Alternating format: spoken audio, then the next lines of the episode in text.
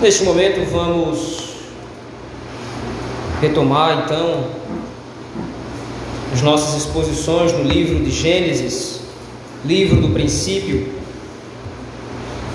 Por isso peço que você abra a escritura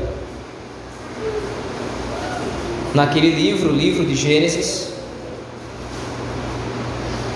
capítulo de número 5.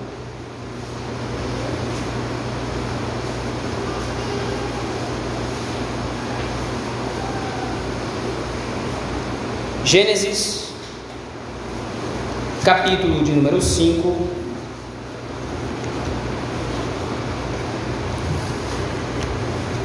Desta feita leremos todo o capítulo.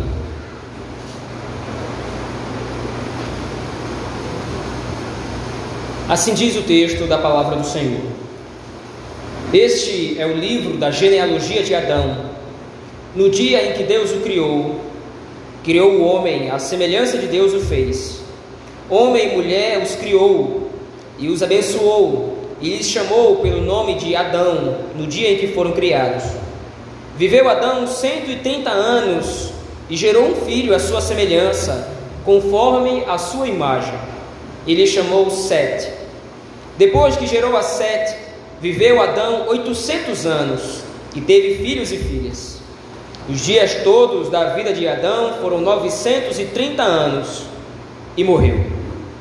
Sete viveu 105 anos e gerou a Enos. Depois que gerou a Enos, viveu Sete 807 anos e teve filhos e filhas. Todos os dias de Sete foram 912 anos e morreu. Enos viveu 90 anos e gerou a Cainã. Depois que gerou a Cainã, viveu Enos 815 anos e teve filhos e filhas. Todos os dias de Enos foram 905 anos e morreu. Cainã viveu 70 anos e gerou uma Alalel. Depois que gerou uma Alalel, viveu Cainã 840 anos e teve filhos e filhas. Todos os dias de Cainã foram 910 anos e morreu. Maalalel viveu 65 anos e gerou a Jared. Depois que gerou a Jared, viveu Maalalel 830 anos e teve filhos e filhas. Todos os dias de Maalalel foram 895 anos e morreu. Jared viveu 162 anos e gerou a Enoque. Depois que gerou a Enoque, viveu Jared 800 anos e teve filhos e filhas. Todos os dias de Jared foram 962 anos e morreu. Enoque viveu 65 anos e gerou a Metusalém. Andou Enoque com Deus e depois que gerou a Metusalém, viveu 300 anos e teve filhos e filhas. Todos os dias de Enoque foram 365 anos. Andou Enoque com Deus e já não era porque Deus o tomou para si. Metusalém viveu 187 anos e gerou a Lameque. Depois que gerou a Lameque, viveu Metusalém 782 anos e teve filhos e filhas. Todos os dias de Metusalém foram 969 anos e morreu. Lameque viveu 182 anos e gerou um filho. Pôs-lhe o nome de Noé, dizendo: este nos consolará dos nossos trabalhos e das fadigas de nossas mãos, nesta terra que o Senhor amaldiçoou. Depois que gerou a Noé, viveu Lameque 595 anos e teve filhos e filhas. Todos os dias de Lameque foram 777 anos e morreu. Era Noé da idade de 500 anos e gerou a Sem, a Cam e a Jafé. Até aqui a leitura da palavra do Senhor, meus irmãos. Vamos orar ao nosso Deus nesse momento. Bondoso Senhor, pedimos que, pela, media, pela obra mediadora de Cristo, pelo poder do Espírito Santo que inspirou Moisés a escrever esse texto de Gênesis, que agora o mesmo Espírito nos ilumine para entendê-lo que possamos compreender a tua palavra, Senhor. Este é o nosso desejo para que, através da Escritura Sagrada, possamos te obedecer, glorificar o teu nome e assim agir como filhos do Senhor. Tem misericórdia de nós, ó Deus. Ajuda-nos pastoreando o nosso coração pela tua palavra. É isso que nós te pedimos, em nome de Jesus Cristo. Amém. No capítulo anterior, meus irmãos, no capítulo 4, a partir do versículo 17, nós vimos a linhagem da serpente através de Caim. E nós vimos toda a preocupação de Moisés em demonstrar o quanto a linhagem de Caim, ela de fato pertence à serpente, porque toda a linhagem de Caim é uma linhagem corrompida. A linhagem de Caim se mostra não somente pecadora, porque lembremos-nos bem, o pecado ele é transmitido a todos os homens por geração ordinária. Então todos os homens são pecadores.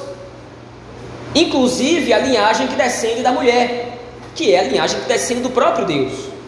Mas o ponto que fica claro em Gênesis, a partir do capítulo 17, a partir do capítulo, versículo 17 do capítulo 4, é que a linhagem da serpente, ela é não somente pecadora, mas ela é corrompida no coração, para se rebelar contra o Senhor. E nós vimos isso em personagens-chave, como Tubal Caim e Lameque, seu pai homens terrivelmente violentos, maus, rebeldes contra o Senhor, que não somente descumpriam a palavra de Deus, descumpriam os estatutos do Senhor, como também vigorosamente se rebelavam contra eles, quebrando os mandamentos do Senhor. Mas no final do capítulo 4, versículo 17, volte seus olhos ao texto comigo, por favor. No final do capítulo 4, versículos 25 e 26, Moisés introduz a continuação da linhagem da mulher.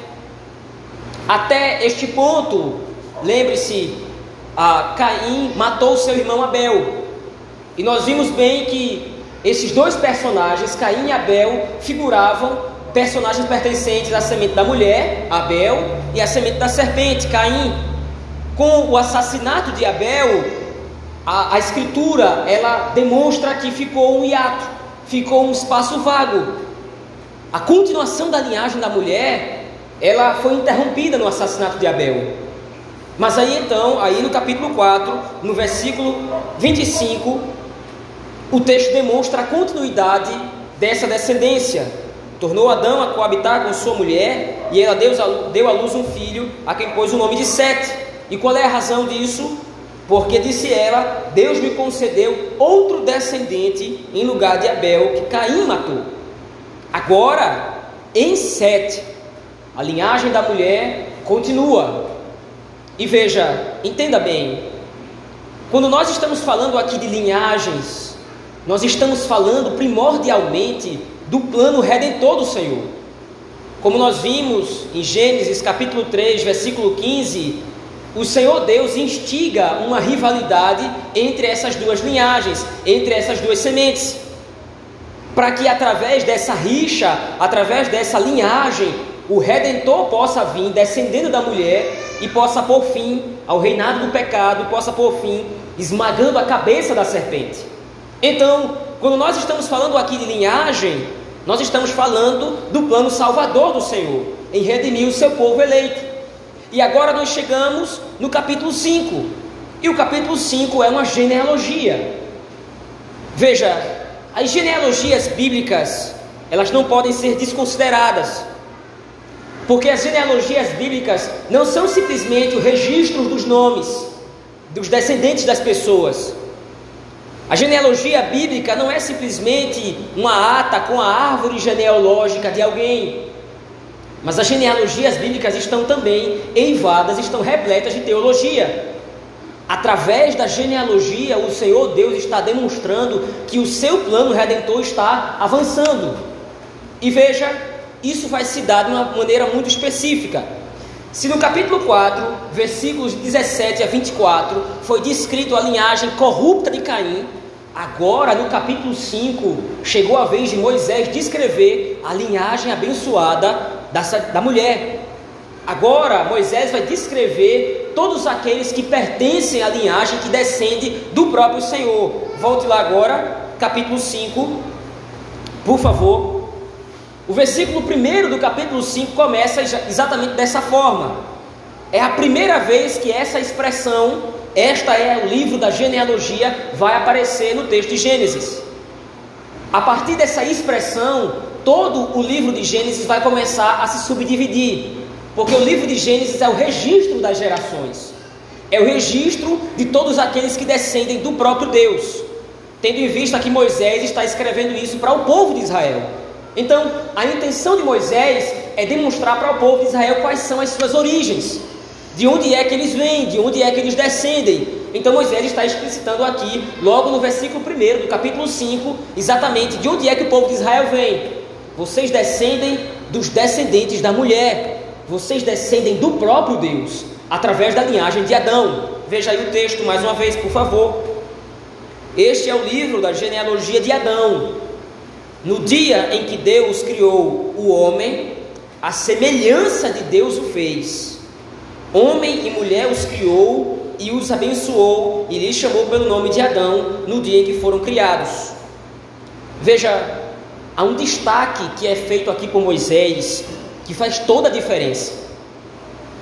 Como disse anteriormente, tanto a linhagem de Caim quanto a linhagem de Adão possuem a natureza pecaminosa em si. Mas há um caráter completamente diferente que distingue as duas linhagens. É de fato a bênção de Deus na eleição do seu povo. Então, quando nós estamos lendo aqui essa genealogia, nós precisamos entender que nós não estamos lendo o nome de todos os descendentes. Porque, como nós vimos, o texto vai seguindo e, à luz de cada personagem, é dito que ele teve filhos e filhas. Então, não está registrado aqui toda a genealogia, mas está registrado aqui os nomes mais importantes que descendem dessa linhagem, que fazem parte dessa árvore genealógica. Mas qual é o ponto? Por que, que esses personagens eles são destacados? Porque, por causa da eleição soberana do Senhor, esses personagens demonstram a piedade própria dos filhos de Deus. Diferentemente da linhagem de Caim, que é corrompida, a linhagem de Deus é piedosa. E como é que Moisés explicita isso? Através de uma expressão que ele usou lá no livro de Gênesis, no capítulo 1. Veja aí, mais uma vez, o versículo número 2, versículo número 1, perdão. Moisés diz: No dia em que Deus criou o homem, a semelhança de Deus o fez. Veja, o homem é criado à imagem e semelhança do Senhor. O Senhor Deus imprime no homem algumas características que pertencem ao seu próprio ser em referência. Nós já vimos isso aqui. Não é que existe uma equivalência entre os atributos que Deus imprime no homem e os atributos que estão pertencendo ou que pertencem ao próprio Deus. Que nós sabemos que numa escala Deus é infinitamente superior. Mas o Senhor Deus imprime o seu caráter quando cria Adão. Mas interessantemente, na linhagem de Caim, isso não é repetido. Na linhagem de Caim, não há referência à imagem de Deus impressa no homem. Mas na linhagem de Adão, essa referência está lá. Veja aí, versículo número 3. Viveu Adão 130 anos e gerou um filho à sua semelhança. Qual é o ponto aqui? A imagem de Deus, ela está impressa em toda a criação, em todo homem, aliás. Todo homem nasce como sendo criado à imagem de Deus. Isto é, todo homem nasce um ser moral Todo homem nasce com a faculdade do raciocínio, ele pensa, ele tem vontade. Então, isso é ser criado à imagem de Deus. O problema é que na raça humana, por causa do pecado, essa imagem ela foi manchada. Essa imagem ela foi distorcida. E agora o homem que foi criado à imagem de Deus de maneira perfeita, por causa do pecado, essa linhagem não foi perdida, ela foi distorcida, ela foi manchada, mas a imagem ainda está lá. Então, o que está sendo dito aqui no versículo 3 poderia facilmente ser aplicado a todos os homens. Porque todos os homens são criados à imagem de Deus, nascem à imagem de Deus. Os seus atributos estão lá, funcionando, embora com defeito. Porém, quando Moisés usa esse termo, aplicando ao filho de Adão, ele não está dizendo simplesmente que o filho de Adão é a imagem de Adão, está dizendo que o filho de Adão é a imagem do próprio Deus. E aqui então você tem resguardado o princípio de que é nessa linhagem que está o favor do Senhor.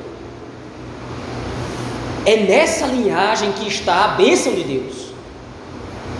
Há um princípio interessante que pode ser aplicado aqui à luz desse texto também. Veja, Caim é filho de Adão. E como disse, ele é criado à imagem de Deus. Mas essa expressão não é aplicada a ele. Por que é aplicado a Sete? Porque Sete, pela eleição, é anexado à linhagem que descende do próprio Deus. Mas veja, esse conceito, esse princípio passa para o filho. O temor do Senhor passa de Adão para o seu filho. A aliança, o pacto que Deus estabeleceu com Adão, prometendo uma redenção, prometendo a salvação, prometendo a linhagem. A aliança que foi feita por Deus com Adão, que promete a salvação, a restauração do cosmos a vitória sobre o pecado, toda essa carga conceitual passa de Adão para o seu filho através do ensino de o temor do Senhor. Da mesma sorte acontece conosco, meus irmãos.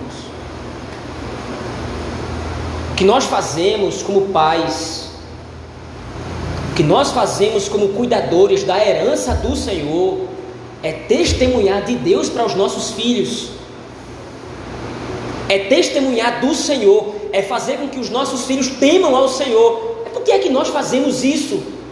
Porque nós cremos que o Senhor nosso Deus, pela sua soberana eleição, salva os nossos filhos. Veja, é importante que isso seja dito aqui. Os nossos filhos, em algum momento, podem crescer e demonstrar que não são pertencentes à linhagem da mulher. Mas isso não nos desobriga do testemunho do Senhor, conforme Adão fez com Sete. E qual é o resultado do ensino de Adão para Sete? É manifesta a eleição do Senhor em Sete. E agora toda a linhagem seguinte vai sendo abençoada pelo Senhor. E toda a linhagem seguinte vai demonstrando pertencimento à linhagem da mulher através da piedade. Então veja, você tem Gênesis capítulo 4, versículo 17 ao 24, a linhagem caída de Caim. E você tem Gênesis 5, que é o paralelo da linhagem que descende da mulher, a linhagem de Adão. Essas linhagens elas estão justapostas exatamente de maneira proporcional para demonstrar o quanto uma é corrompida e perversa e o quanto a outra é piedosa. E isso está sendo demonstrado para Israel através de Moisés. Veja aqui a diferença entre os que não servem ao Senhor e aos que servem ao nosso Deus. Veja aqui a diferença no procedimento. Tubal, Caim, Lameque, homens violentos, homens maus e perversos. E agora você tem homens que descendem do próprio Deus, que são piedosos, Enos que adora e invoca ao Senhor. O próprio Lameque, pai de Noé, que profetiza sobre seu filho, é um outro Lameque, não é o mesmo Lameque do capítulo 4. Mas você tem duas linhagens que são usadas por Moisés aqui para mostrar qual é o procedimento do povo de Deus em relação aos ímpios. Veja, é, é, é, magnífico isso porque é exatamente o que nós estamos vendo aqui no domingo pela manhã. O Senhor Jesus Cristo, no Sermão da Montanha, ele está pregando a ética do reino dos céus. E qual é o principal ponto de Cristo em Mateus capítulo 5? É que a ética do reino dos céus, a moralidade do reino dos céus, não é igual à moralidade dos homens. Mas aqueles que nasceram de novo, aqueles que receberam o reino dos céus em Cristo Jesus, naturalmente são distintos. Eles obedecem ao Senhor. Eles temem ao Senhor. E veja, nós estamos aqui diante de uma genealogia. O temor do Senhor passa de geração a geração. Através da eleição soberana de Deus, vai sendo revelado o propósito salvador do Senhor. Quando nós chegamos em Abraão, nós percebemos que essa geração, ela não é uma geração ordinária, não é uma geração genética, mas é uma geração alcançada pela fé, geração da qual nós fazemos parte. Qual é o ponto? O que é que favorece alguém para que pertença à linhagem do Senhor, a eleição soberana de Deus? Veja, nós estamos trabalhando aqui a doutrina da eleição e da predestinação em Gênesis capítulo 5. Algo que vai ser trabalhado de maneira mais explicitada, de maneira mais clara, só em Romanos no capítulo 9. Mas veja, você já tem raízes da doutrina aqui. Porque o ponto é: tudo acontece de acordo com a soberana vocação do Senhor. Mas existe ainda um outro ponto que o texto nos mostra. Veja nós estamos falando da linhagem que descende da mulher. Nós estamos falando então do povo eleito do Senhor. Daqueles que são redimidos pelo sangue do Messias, pelo sangue de Cristo. Mas inevitavelmente a sentença que foi declarada no Éden, ela não pode ser revogada. Não por estes personagens, não por esses agentes. Veja, geração após geração, o texto vai repetindo. Você tem homens que viveram, veja aí, volte seus olhos ao texto. O primeiro deles é o próprio Adão. Veja aí o versículo número 4. Depois que gerou a Sete, viveu Adão 800 anos e teve filhos e filhas. Muitos outros filhos Adão teve. Os dias todos da vida de Adão foram 930 anos, quase um milênio de vida, uma vida longa. Mas o que acontece logo em seguida? Viveu Adão, os dias todos da vida de Adão foram 930 anos e morreu. A sentença do Éden não foi revogada mesmo sobre aqueles que repousa, sobre quem repousam a mão poderosa de Deus, favorecendo-os com a eleição. Mesmo sobre aqueles em que está o favor do Senhor. Qual é o ponto? É, é, essas, essas expressões vão se repetindo à luz do texto todo. Viveu Fulano tantos anos, e todos os dias da vida de Fulano foram 950 anos e morreu. Viveu Metusalém, viveu Lameque, viveu Maalalel, viveu Jared, todos eles vivem vida longa, 800 anos, 900 anos, 960 anos e morreu. O ponto então que vai passando de geração em geração é: nós estamos morrendo, Por que, que a morte se faz presente aqui? Para que a expectativa se lance sobre o plano do Senhor. Mais uma vez eu repito, nós não estamos falando aqui somente de genealogia. Nosso trabalho aqui é ver o plano salvador do Senhor. Salvar de quê? Salvar da própria morte. Naturalmente, esses homens aqui não morreram a morte eterna, porque eles pertencem ao Senhor, eles são eleitos de Deus, mas eles morrem a morte física, o que também é consequência do pecado. Há uma separação, há uma interrupção na vida do homem. Essa interrupção, ela não era natural, porque o homem foi criado para viver para Deus. Mas o plano do Senhor incluía que em determinado momento o homem se rebelasse contra ele e a sua vida fosse momentaneamente interrompida, por que, que o Senhor faria isso? Por que, que o Senhor arquitetaria isso?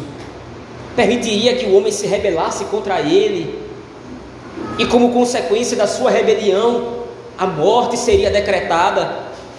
que nós estamos vendo aqui é a linhagem que descende do Senhor. São homens piedosos que adoram verdadeiramente ao Senhor, mas eles morrem. O texto de Gênesis nos dá a expectativa pelo Messias, quando o maior dos inimigos há de ser derrotado. E como o texto de Gênesis então nos faz isso? Veja agora, vá ao final do texto, por favor, ao final do capítulo 5. Veja aí a partir do versículo 28.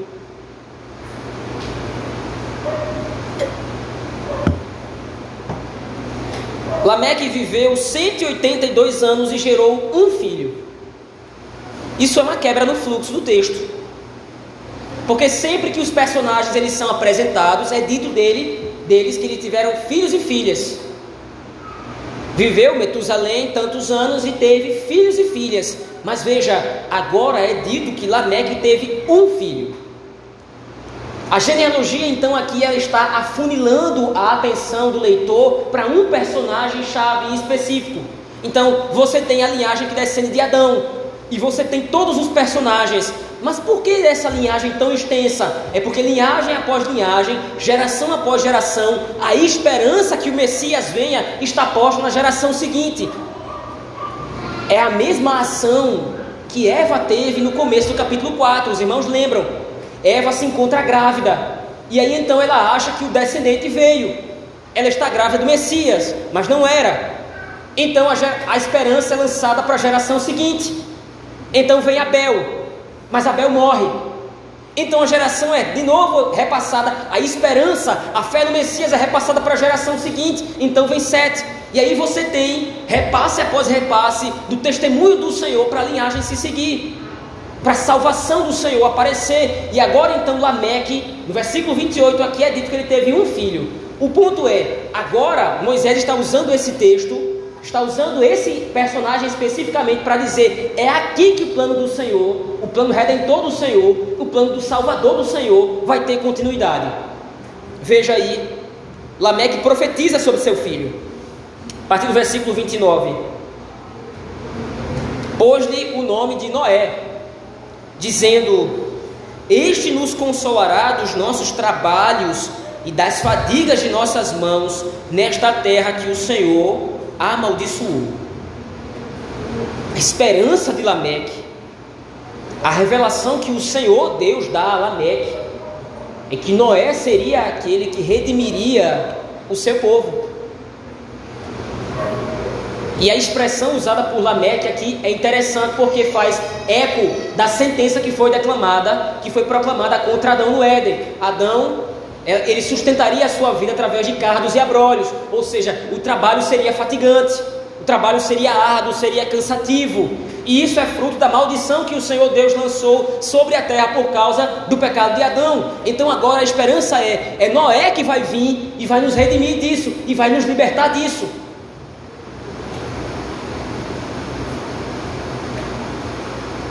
Mas também o próprio Lameque, veja lá, versículo 31 ele não vê a conclusão da sua profecia. Todos os dias de Lameque foram 777 anos e morreu.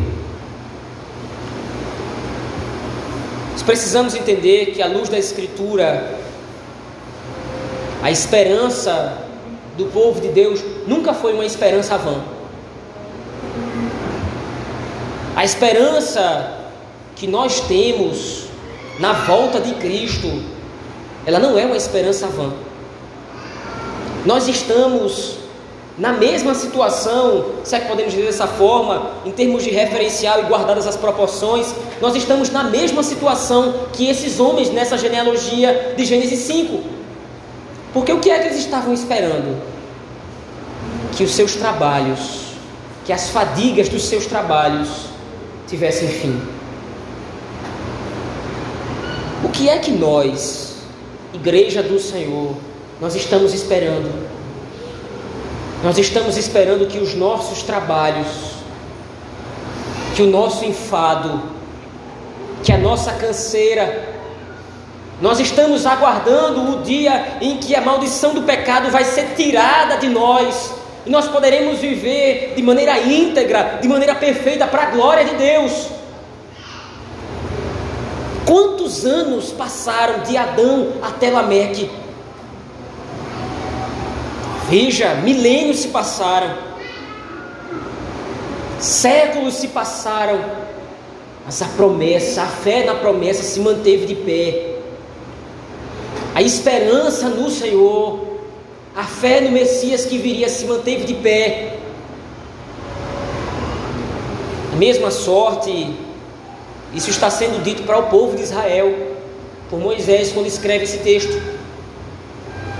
Vocês saíram da terra do Egito, vocês saíram da casa da servidão, o Senhor libertou vocês. Em outras palavras, o Senhor redimiu vocês. Mas há uma esperança muito maior do que simplesmente sair da terra do Egito. Há uma salvação muito maior do que simplesmente deixar de ser escravo no Egito. E como é que vocês podem ser beneficiados com essa promessa? Como é que vocês podem ser beneficiados com essa salvação que está por vir? Tenham fé no Messias. O texto nos alcança de maneira idêntica, meus irmãos. Porque nós já fomos salvos por Cristo. O sangue de Cristo corre nas nossas veias, por assim dizer. O sangue do Cordeiro de Deus já nos purifica de todo pecado. Nós já fomos salvos da casa da servidão. Nós já fomos salvos do Egito. Nós já fomos retirados do Egito. Nós não estamos mais servindo aos deuses estranhos, aos ídolos do mundo. Nós não estamos nos curvando mais a homens ímpios, adorando-os. Nós não estamos vivendo mais no modo de vida iníquo. Mas há algo muito maior do que esse mundo por vir. Há algo muito mais profundo, há algo muito mais belo, há algo que vai muito além o que está acontecendo conosco através da obra do Espírito Santo não é nada, diz o apóstolo Paulo, comparado àquilo que há de ser revelado no dia de Cristo. E como é que nós poderemos desfrutar dos benefícios do novo céu e nova terra por vir? Creiamos no Messias. O texto aqui aponta para nós que o Messias pontual aqui era Noé. Nós conhecemos bem a história. O Senhor, o Senhor salva Noé. E não somente ele, salva toda a sua família. E através de atos milagrosos e poderosos, assim como foi com Israel na terra do Egito, o Senhor envia um dilúvio. Toda a terra é devastada, todo o planeta é coberto por água. Tudo é destruído, mas o Senhor salva a semente da mulher, o Senhor salva o seu povo. Mas nós sabemos também, à luz da história, como nós veremos nos capítulos a seguir, que a salvação que o Senhor Deus promoveu através de Noé não foi uma salvação final, porque o pecado ainda continuou na natureza do homem. A nossa esperança não está posta em Noé. Porque Noé é salvo de um dilúvio numa arca. A nossa esperança está posta em Cristo, o segundo Noé. Este não nos salva apenas de um dilúvio. Este não nos salva apenas de um dilúvio num barco, numa arca. Ele nos salva da maldição eterna ele nos salva da ira eterna de Deus. É depositando a nossa fé em Cristo Jesus que nós somos salvos por Cristo, o Messias que estes homens estavam esperando. É depositando a fé em Cristo Jesus que nós somos salvos dos nossos pecados, da maldade da corrupção do nosso coração. Assim como foi nos dias de Noé, da mesma forma é nos nossos dias. Estes homens aqui estavam vivendo num período terrível. Nós vamos ver isso no capítulo 6. Uma geração má e perversa, homens corruptos, homens maus, a iniquidade se espalha, a iniquidade cresce. O povo de Deus é perseguido, grandes dores estavam sofrendo, e a esperança deles era que o Messias viria para salvá-los dos seus trabalhos e da fadiga das suas mãos para salvá-los do pecado. A mesma situação está acontecendo conosco hoje. Sofremos com o pecado dentro de nós, sofremos com as tentações, sofremos com as lutas lá fora. Além das lutas internas do nosso próprio coração corrompido e manchado pelo pecado, nós estamos sofrendo num mundo rebelde ao Senhor. Mas a nossa esperança é Cristo Jesus.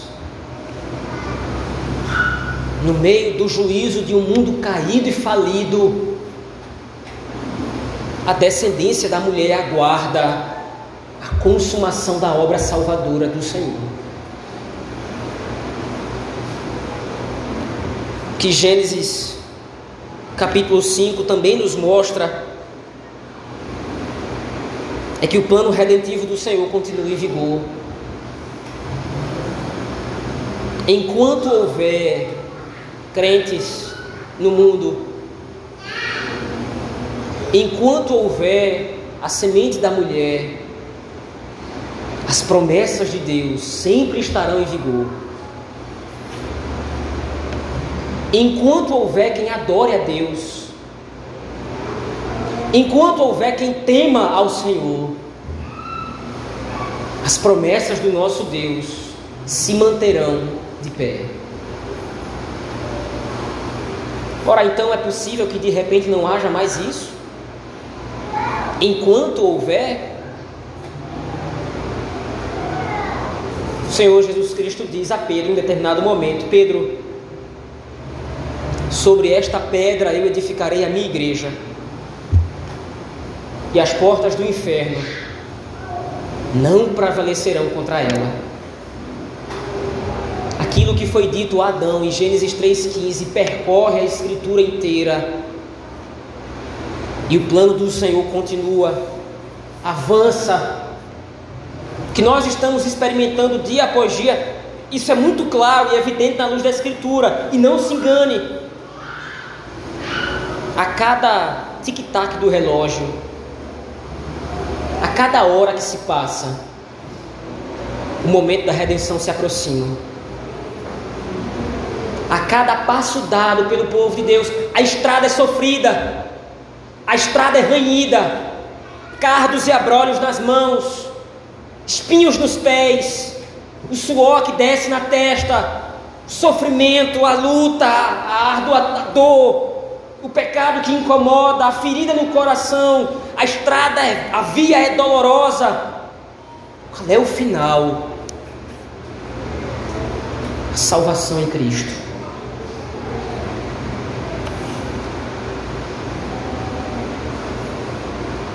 Em primeiro lugar, então, como aplicação desse texto, irmãos, o que nós vemos em Gênesis 5 é que o plano salvífico do Criador em redimir um povo para si não pode ser frustrado.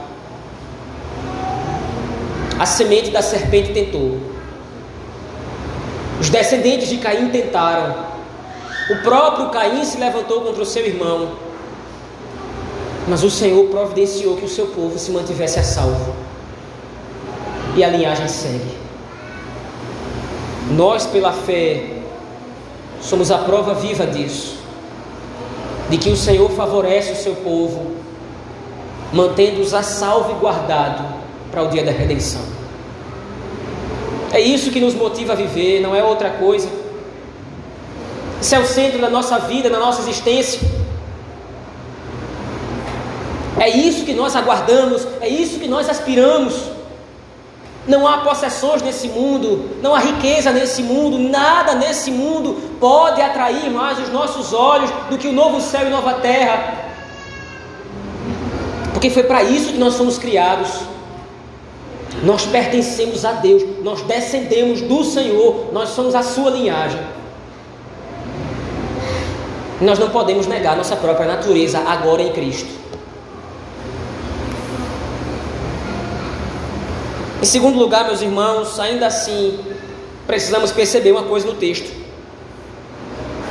A semente da mulher, aqueles que descendem do Senhor, são distinguidos por sua piedade e a sua devoção ao Senhor. Nós vimos em Gênesis 4, versículo 26, que é em Enos, descendente de Sete, que a adoração do Senhor é retomada. Os ímpios não adoram a Deus, não servem ao Senhor, senão pela compulsão dos decretos divinos, porque tudo glorifica ao Senhor, mas nós, seus filhos, nós glorificamos a Deus pela vontade posta em nós e gerada em nós pelo Espírito Santo. Mas o problema, a questão aqui no texto que aparece para nós é que reconhecidamente há uma diferença gritante entre aqueles que servem ao Senhor e os que não servem. A exortação era essa para o povo de Israel. Vocês estão indo para a terra de Canaã e lá vocês vão entrar na terra de povos ímpios, povos idólatras que não adoram ao Senhor. Não se corrompam, que vocês descendem do Senhor. A mesma exortação é aplicável a nós. Nós estamos em Canaã, em terra já conquistada pelo Senhor. E a exortação é única e clara. Não se misture com os outros povos. Não se misture com os filhos das outras nações.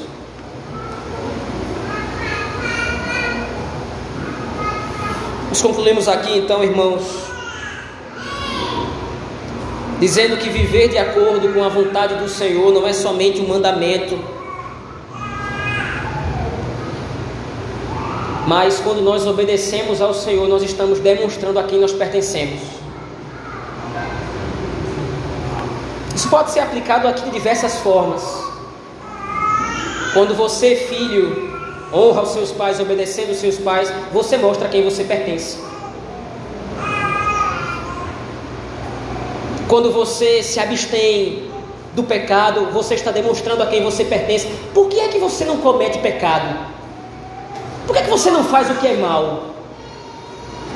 Nós vimos isso hoje pela manhã. É simplesmente pela menção de juízo? Se eu fizer isso, eu vou ser castigado? A natureza dos filhos de Deus agora os impele a agir de acordo com a Escritura.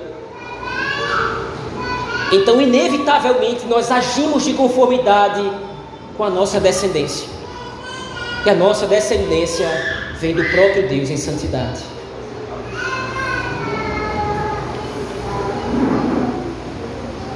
O que nós vemos à luz de Gênesis 5 é que quando nós vivemos em devoção e em temor ao Senhor, nós estamos fazendo menção ao que foi prometido a Adão. Quando nós vivemos em santidade, nós estamos atestando a veracidade da nossa fé.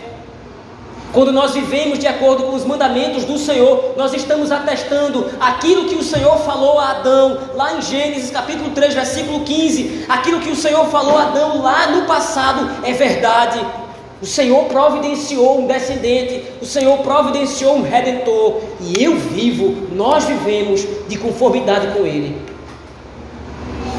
E assim o nome do Senhor vai sendo glorificado de geração a geração nos eleitos do Senhor, até que por fim o Senhor Jesus Cristo volte, esmague a cabeça da serpente de uma vez por todas e publique o seu reinado sobre toda a criação. Assim, começou, assim como começou em Gênesis capítulo 1, é assim que a história vai terminar, para a glória de Deus. Vamos orar ao Senhor, meus irmãos, nesse momento.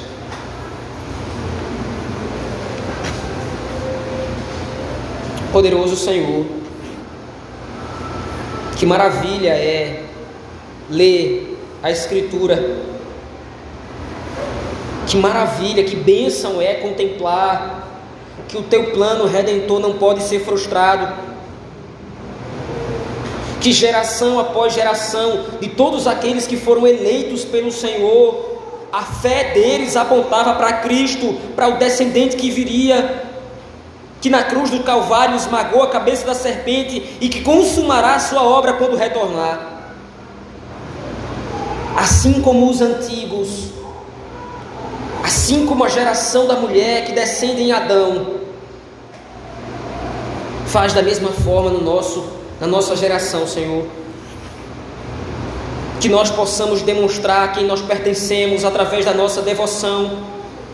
Como ficou claro em Gênesis 5, a linhagem que descende do Senhor é uma linhagem santa, uma linhagem temente ao Senhor, que nós possamos agir dessa forma. Que nós possamos proclamar que o Senhor nosso Deus é o único Senhor e que Ele nos salva em Cristo Jesus, nosso Redentor. Essa é nossa oração. Fazemos no nome de Jesus Cristo, pelo poder do Espírito Santo, a Deus o Pai. Amém.